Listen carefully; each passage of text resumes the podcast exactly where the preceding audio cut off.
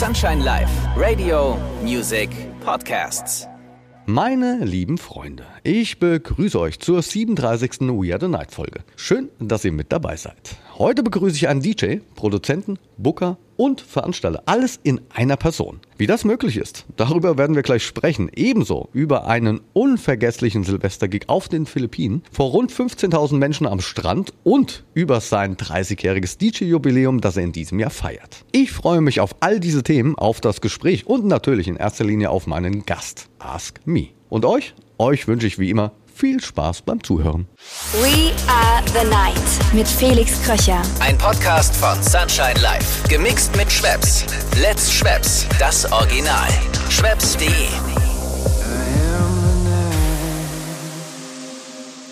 Ja, schön, mein Lieber. Ich freue mich, dass du dir die Zeit für meinen Podcast We Are the Night genommen hast. Ich freue mich auch. Danke für die Einladung. Wie geht's dir denn? Ach, super. Ich bin gerade aus dem Urlaub zurück. Bisschen entspannt. Bisschen Batterie aufgetankt. Und ja, wird ja ein aufregendes Jahr. Und deswegen brauchte ich so ein bisschen mehr Energy als sonst. Der Podcast geht mit dir als Gast in die 37. Folge. Du merkst vielleicht so, ja, einige Menschen aus dem Nachtleben und unserer Szene hatte ich hier schon zu Gast und mit dir habe ich ebenfalls jemanden zu Gast. Ja, wie soll ich sagen, du bist ja einfach schon echt lange dabei. Magst du denn mal ein bisschen von dir erzählen, wann es bei dir losging und warum überhaupt? Was war die Initialzündung?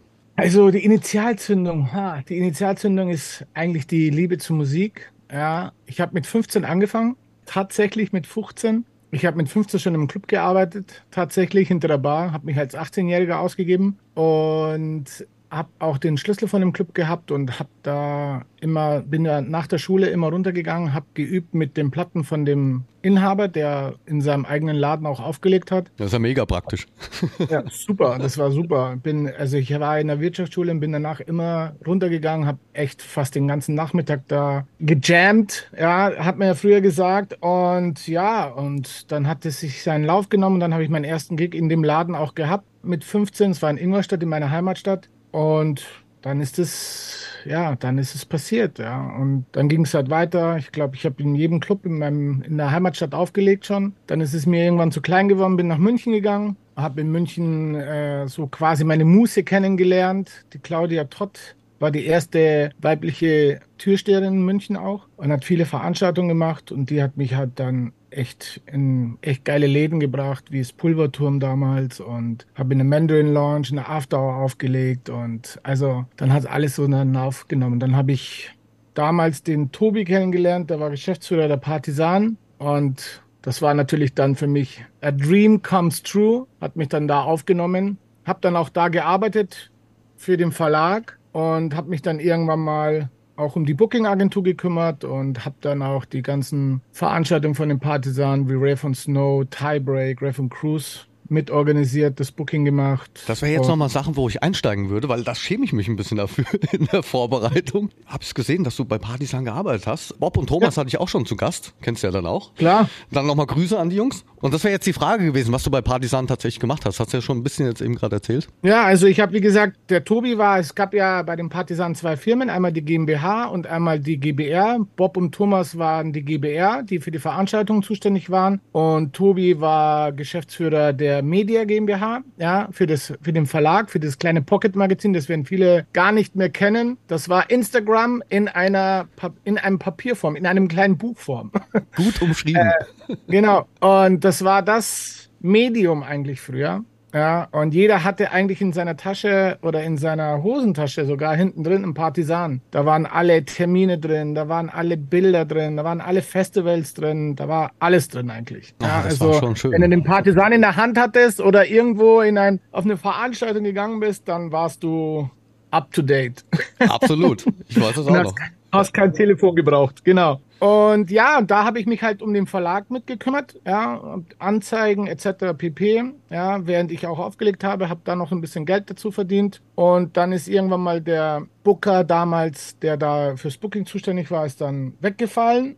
Und dann haben die mich halt gefragt, ob ich das auch mit übernehmen möchte. Und hatte den Verlag eigentlich gut im Griff, dass ich das dann auch mit dann als Tätigkeit auf mich genommen habe und habe mich dann auch um das ganze Booking gekümmert. Also wir hatten ja eine eigene Booking-Agentur auch. Ja, und äh, habe mich um die Booking-Agentur auch gekümmert und die Anzeigen quasi für das Heft gekümmert und um die Buchung halt für die ganzen Events von Partisan. Da warst du aber noch ziemlich jung. Ja, das war, also ich bin ausgetreten bei den Partisan, ich glaube 2003 oder 2004, ich weiß Ui. gar nicht, ich glaube 2003. Das Ja. ist auch schon eine Zeit lang, ja fast von- 20 Jahre jetzt. Ja, ich habe von 99, glaube ich, oder 2000 bis 2003 da gearbeitet, ja. Lass uns mal grundsätzlich über das sprechen, was du machst. Das ist nämlich jede Menge. Du bist als Produzent tätig, Booker und Veranstalter und im vergangenen Jahr 2022, weil wir es eben gerade schon von hatten, hattest du dein 30-jähriges DJ-Jubiläum. Also hier nochmal herzlichen Glückwunsch. Äh, stolze Zahl. Kannst du von all den Bereichen mal ein bisschen ja, ins Detail gehen?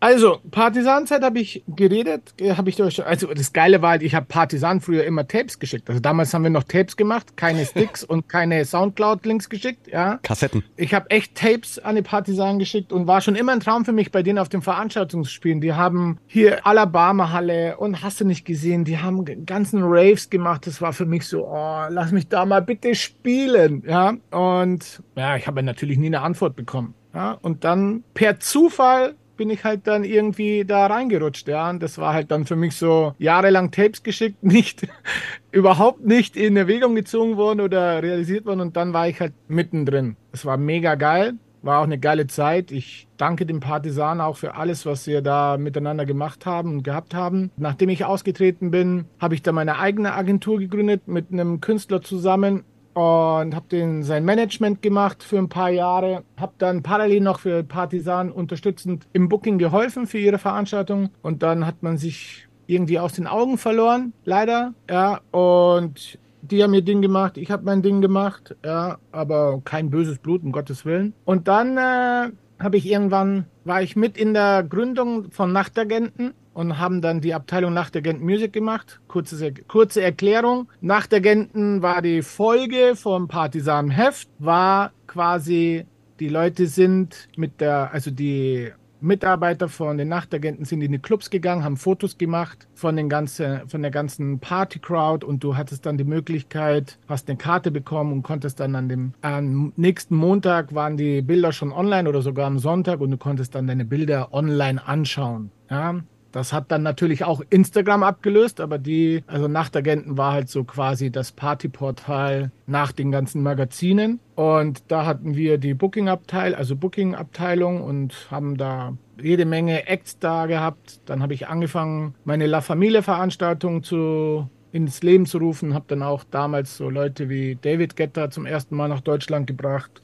Roger Sanchez da gehabt, John Dickwitt und hast du nicht gesehen, also Axwell von den Swedish House Mafia habe ich zum ersten Mal nach Deutschland gebracht. Alles Und- unbekannte Künstler. Ja, total unbekannt, ja.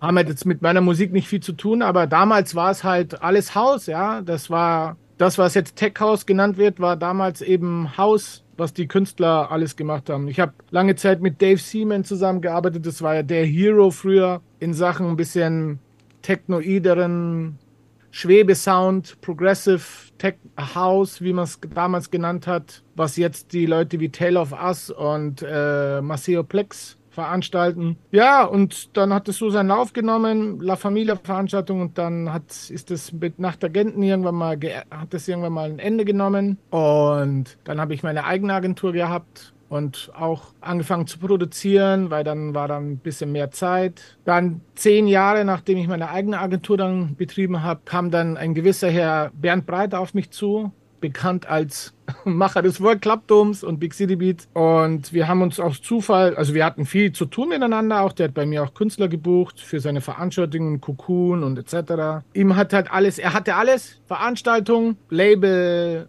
und Media etc. Aber er hatte halt keine Booking-Abteilung.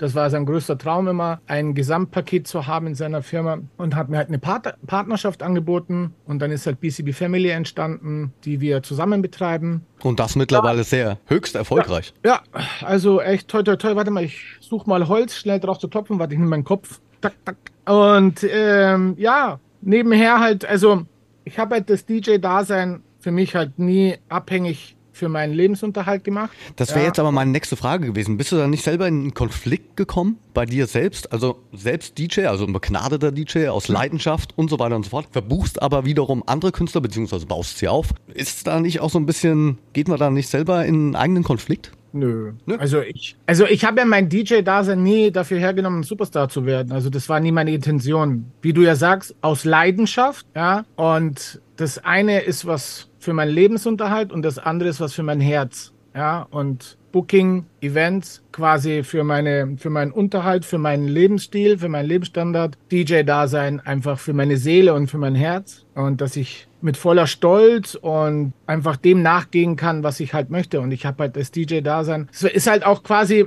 mei, ich weiß nicht, ob ich das als Luxus jetzt irgendwie benennen soll, betiteln soll, aber ich muss nicht, ich kann ja. auflegen. Ja. Und deswegen habe ich halt immer da aufgelegt, wo ich wollte und nicht da aufgelegt, wo ich nicht wollte, aber Geld verdienen musste. Ja. Und ja, und deswegen ist jetzt das DJ-Dasein für mich als Leidenschaft und nicht als Beruf. Ja, finde ja. ich aber eine schöne Einstellung. Und ja, ich mache das halt, also Konflikt habe ich keinen. Und wenn ein DJ damit Probleme hat, äh, bei mir zu sein, auch wenn ich Künstler bin, dann ist es sein Problem, dann ist er eh falsch bei mir, ja. Aber ich habe nie irgendwie irgendwie einen Künstler dazu benutzt oder verwendet, mich selber zu verbuchen, sondern wenn die Leute auf mich Bock gehabt haben oder deswegen spiele ich auch überwiegend eigentlich bei befreundeten Promotern, ja. Und genau. Und das ist halt so, ja, die Leidenschaft zur Musik halt, ja, dem nachzukommen. Und ich habe mein Studio auch in meinem Büro. Wenn mir das alles mal zu viel wird mit dem ganzen Booking, mache ich die Tür zu, gehe nebenan und mache laute Musik und produziere.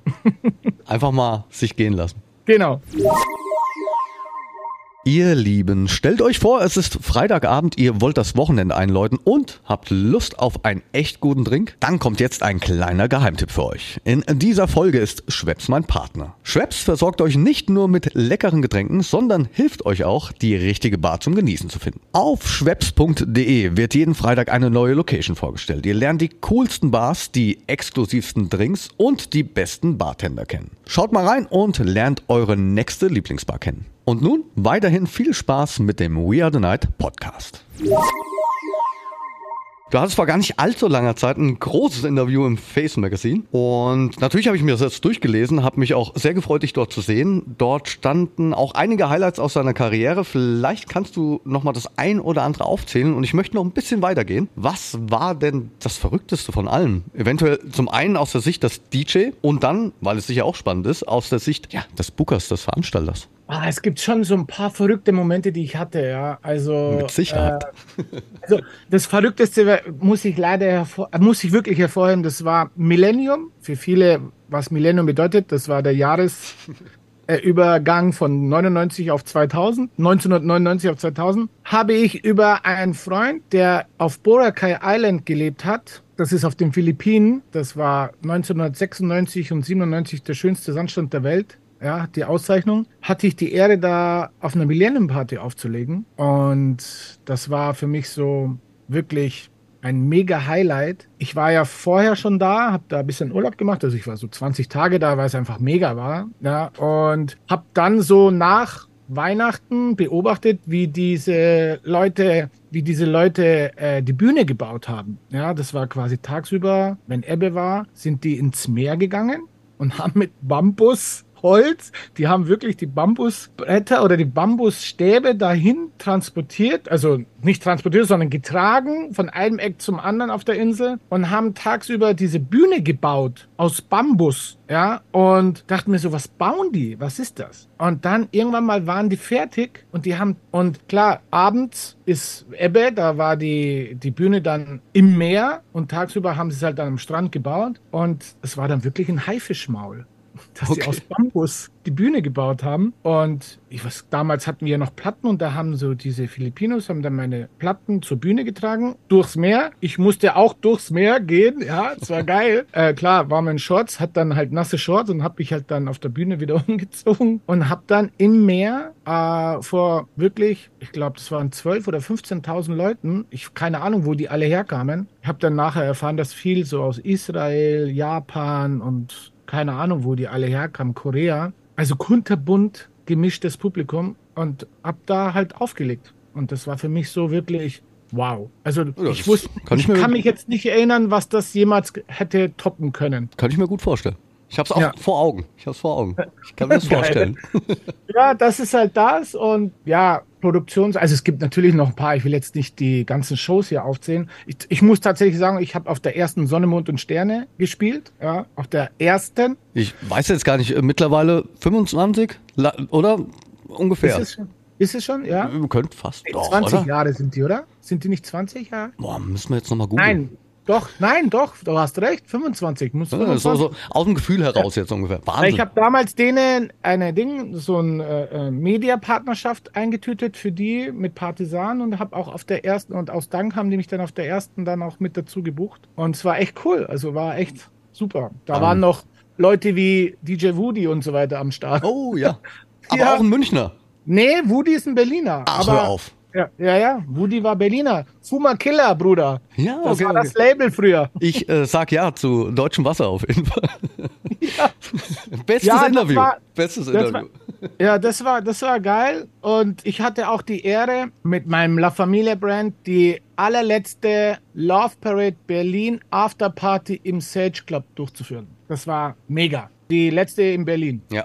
Und das war auch ein mega Highlight für mich. Das war, also das war, glaube ich, ein 20, 22 Stunden Rave. Also mega. Also ich glaube grundsätzlich, das ganze Wochenende rund um die Love Parade hat uns alle geprägt, oder? Könnte man Ja. so sagen. Also das, also das war für mich echt die größte Ehre jetzt so im Rückblick, dass ich in dem Club, der eigentlich immer für Love Parade stand, die allerletzte Afterparty veranstalten und spielen konnte. ist natürlich für mich auch ein mega Highlight. Ja, geil. Ja, und ja, und musikalisch war war natürlich für mich ein Highlight bei meinem Freund und eigentlich auch so ein bisschen visionär und Büro-Nachbar, weil damals Partisan im selben Haus war wie Gigolo Records, beim Hell Musik zu releasen. Also Gigolo Records war für mich immer so, also für mich gab es früher Gigolo und Hardhouse. Ja? Ja. Und auf beiden Labels durfte ich Musik jetzt releasen. Auch wenn jetzt Hardhouse nicht mehr das ist, was es früher war. Aber dennoch ist, sind ja Leute wie Boris Brecher und so weiter da drauf. Das ist für mich natürlich schon eine bru brutale Ehre und mit sehr, sehr großem Stolz zu, ja, zu erleben. Ja,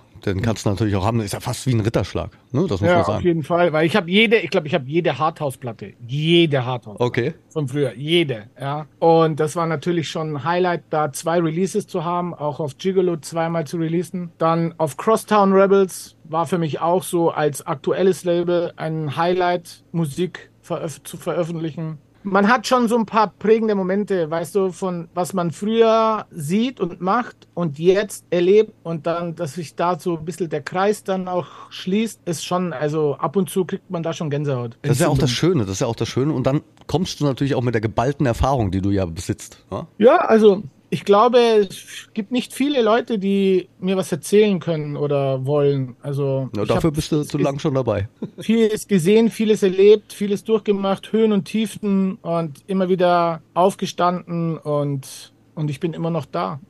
Du hattest ja vorhin auch mit dem World Club Dome angesprochen. Gibt's da irgendwie, ich meine, mit Bernd Breiter, da gibt's mit Sicherheit auch ein Highlight oder so ein Moment, wo du sagst, so, hm, das ist jetzt äh, auch schon eine ordentliche Nummer. Also World Club Dome ist immer für mich ein Highlight, weil World Club Dome ist, wenn man so sieht, das größte, also eines der größten Festivals in Deutschland und gehört unter den Top 10 der Welt, ja, und es ist schon also brutal zu sehen, da hinter den Kulissen, was der da, was der Typ da auf die Beine stellt, das ist total, also total unglaublich und ich meine, es ist die einzige, also war bis Lollapalooza jetzt angefangen hat, ja, war das für viele Künstler die einzige Stadium-Show-Möglichkeit, also für DJs zu spielen, ja, und ja, die, wir haben ja dann zwei Jahre Korea gemacht. Ja, das war schon mega Highlight. Also das ist, also wirklich, das zu erleben war schon brutal. Also war echt geil. Ich muss sagen, Malta ist auch mega. Ja, World Club Dome Malta. Also für jeden, der Urlaub machen möchte und Party feiern möchte, kann ich das nur ans Herz legen. Also das ist schon mega geil. Ja. Und auch die World Club Cruise, weißt du selber, warst du oft genug dabei. Ja. War auch immer mega. Hat immer sehr Äh, viel Spaß gemacht. Ja, also ich meine, ich, ich kenne die, ich kenne die Mutter aller Cruises, ja, Ray von Cruise. Ja. Da, da kannst natürlich, da ist äh, World Club Cruise dann doch eher Kreuzfahrt. Andere Zeit. ja, ganz andere Zeit, anderes Thema, ja. Aber ja.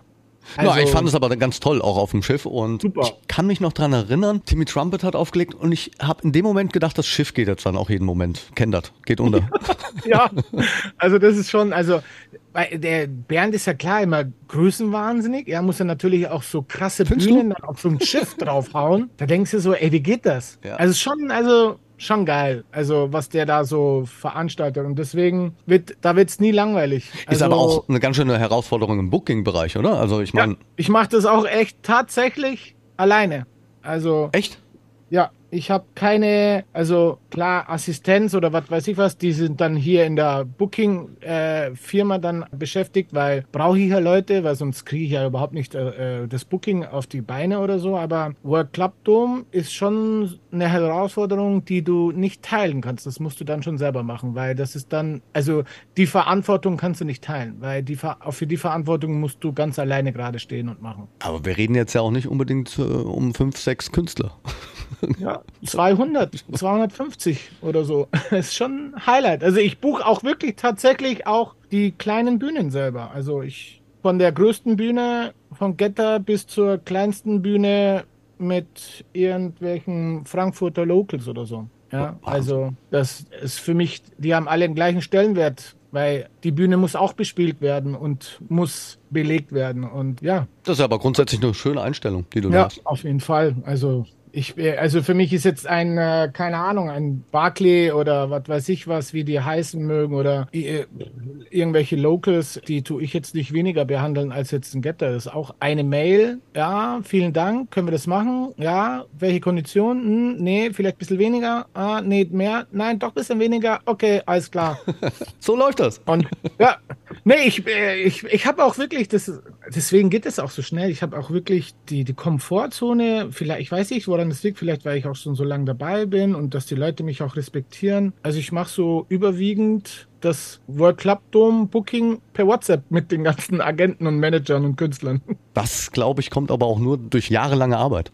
Nee, es macht schon alles ziemlich Spaß. Also ich bin echt, ich bin stolz und froh und Ehrfurcht manchmal, was ich machen darf und was ich mache. Und ja, bin ich schon sehr dankbar. Ich glaube allerdings, dass das Wichtigste ist, der Spaß darf einfach nicht verloren gehen. Genau. Also wenn ich keinen Spaß daran, also ich habe, glaube ich, seitdem ich denken kann, ich bin seit meinem 13. Lebensjahr verdiene ich mein eigenes Geld und bin selbstständig. Ja, und war, habe nie jemanden auf der Tasche gelegen, ja, und habe seitdem auch immer meine Eltern mit unterstützt und deswegen, also ich ich bin ja immer mit Spaß dabei. Wenn es mir keinen Spaß macht, dann macht es auch keinen Sinn. Na, ich bin auf jeden Fall gespannt, was ihr da wieder auf die Beine stellt für dieses Jahr. Ihr seid mit Sicherheit jetzt gerade hier wieder voll am Rödeln, sage ich jetzt mal, und viel zu tun mit Sicherheit. Ja, ziemlich viel. Ich finde, ich finde, dieses Jahr ist ein bisschen, also viele drehen durch, okay. egal ob Künstler oder Veranstalter. Ja, es ist sehr, sehr anstrengend dieses Jahr. Ja, also ich, mich wundert es. Ich weiß nicht, ob die Leute durch Corona irgendwie Schaden genommen haben.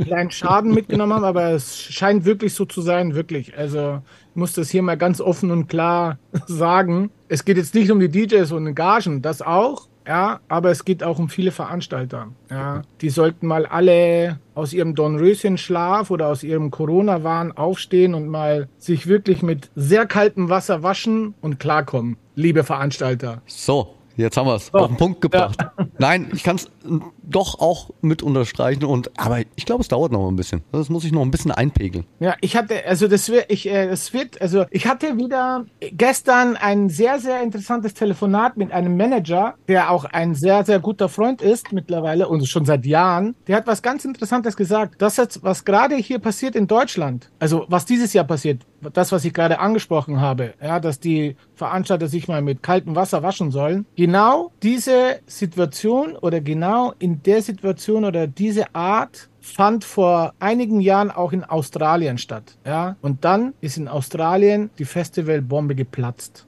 Und jetzt wissen wir, wo Australien mit den übermäßigen Festivals ist, die sie mal hatten. Nirgendwo. So, jetzt aber nochmal zurück zu dir. So, du bist jetzt ja bei 30 plus 1 angekommen, so nennst du es ja mittlerweile, durch Corona. Warum? War, du, durch Corona, weil du hättest ja letztes Jahr, glaube ich, dein 30-jähriges gehabt, 22. Genau, also letzt, es war ja klar, ich meine, letztes Jahr eine Tour ja. irgendwie ins Leben zu rufen oder zu veranstalten oder zu machen, wäre totaler Käse gewesen, weil die ganzen Events von 20, 20 und äh, auf 21 und dann auf 22 verschoben wurden. Und da war dann natürlich kein Platz mehr, irgendwie eine Tour, irgendwie eine neue Tour irgendwie in irgendeiner Form ins Leben zu rufen. Das wäre totaler Quatsch gewesen. Vor allen Dingen mit ja diesem Anlass. Mitdenken. Ja, ich kann ja auch ein bisschen mitdenken. Ja.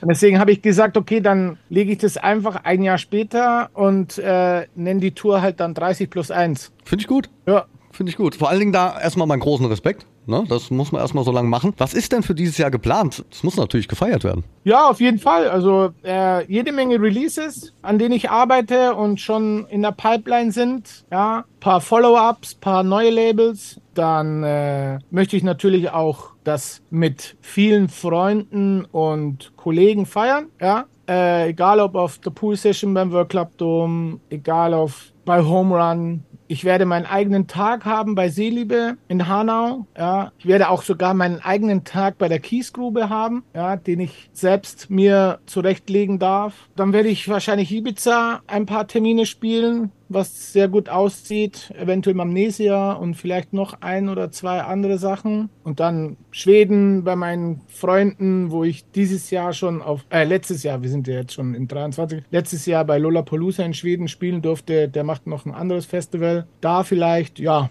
Und da wird es noch ein paar Highlights, glaube ich, geben. Also es Aber wird gebührend gefeiert. Genau, mir geht es gar nicht um mega Highlights, sondern mir geht es einfach nur darum, wirklich da zu sein mit Leuten, die ich mag und die ich seit Jahren kenne und mit denen dann das quasi zusammen feiern kann. Das ist schön, das wünsche ich dir auch. Dankeschön. Mein Lieber, ich komme jetzt auch schon zu meiner abschließenden Frage. Was bedeutet dir die Nacht? Was, was macht die Nacht mit dir? Die Nacht, die Nacht, die Nacht. Früher hat man ja gesagt, die Nacht macht unseren Tag kaputt. Ja, das ist bei mir nicht der Fall. Die Nacht, viele Blumen werden bei der, gehen bei der Nacht, wie sagt man, die Blumen gehen ja nachts zu oder äh, gehen ein. Ja, unsere Blume, glaube ich, die DJ-Blume oder die Nachtblume von uns, die geht nachts auf und die Nacht bereichert meinen Tag, sagen wir es mal so. Ja, und Genau, die Nacht ist für uns, glaube ich, das Wichtigste und das Bedeutendste, was wir haben können als DJ und Veranstalter und hast du nicht gesehen. Ohne die Nacht wären wir nicht da, wo wir wären.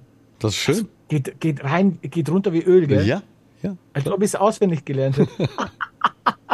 Na, ich muss aber ganz ehrlich sagen, diese Frage, die stelle ich ja all meinen Gästen. Und es ist immer wieder schön, da eine Antwort drauf zu bekommen. Ja, wer keine Antwort darauf hat, der ist falsch. Dann nicht im Nachtleben aktiv. Genau. Aber wir, ich bedanke mich sehr, sehr für die Einladung, für die Gelegenheit. Ich meine, bei dir bist du auch schon ein alter Hase und ein gestandener und langjähriger Künstler und erfolgreich, ja, im Nachtleben mit dabei. Und Sunshine Live natürlich, ja, auch natürlich immer großartig und immer toll. Vielen Dank dafür und Solltest vielleicht auch mal wieder zum Spielen vorbeikommen. ja, gerne. Ja. Gerne. Bin gerne immer am Start. Ja, ich spiele ja oft, wo, äh, ist in Mannheim, gell? Live. Mannheim oder gerne in Berlin. Wir haben zwei Studios. Also ich bin oft, ich bin ja Spieler oft in Frankfurt, vielleicht mal Ja. auf dem Weg nach Frankfurt in Mannheim. Ja, Das wäre natürlich. super. Ansonsten würde ich sagen, ich glaube, ich hoffe, wir sehen uns beim World Club Dome dann im Juni. Sehr gerne, sehr gerne. Komme ich sehr Auf jeden gern vorbei. Ja, ich bringe eine Torte mit. Dann feiern wir Ah. gebürtig. Gut, 30 plus 1, yay! Ja, aber grundsätzlich habe ich dir zu danken. Ja, ich danke dir für das tolle Gespräch und dass du dir die Zeit genommen hast. Ja, sehr gerne. Für dich immer, mein Lieber. Dankeschön. Ich wünsche dir Happy New Year noch. Ja, allen da draußen auf ein geiles Jahr und passt auf euch auf und werdet nicht krank. Und an alle Veranstalter, kommt mal runter und an alle DJs, entspannt euch. Einmal kalt duschen, bitte. Genau. Kaltes Wasser ins Gesicht reicht auch manchmal. Dankeschön. Alles klar, Felix. Bis bald. Und meine lieben Podcast-Freunde, danke auch an euch. Wir hören uns in 14 Tagen wieder zu einer neuen Folge We Are the Night. Bleibt gesund, euer Felix Kröcher. We are the night mit Felix Kröcher. Ein Podcast von Sunshine Life. Gemixt mit Schwepps. Let's Schwepps. Das Original. Schwepps.de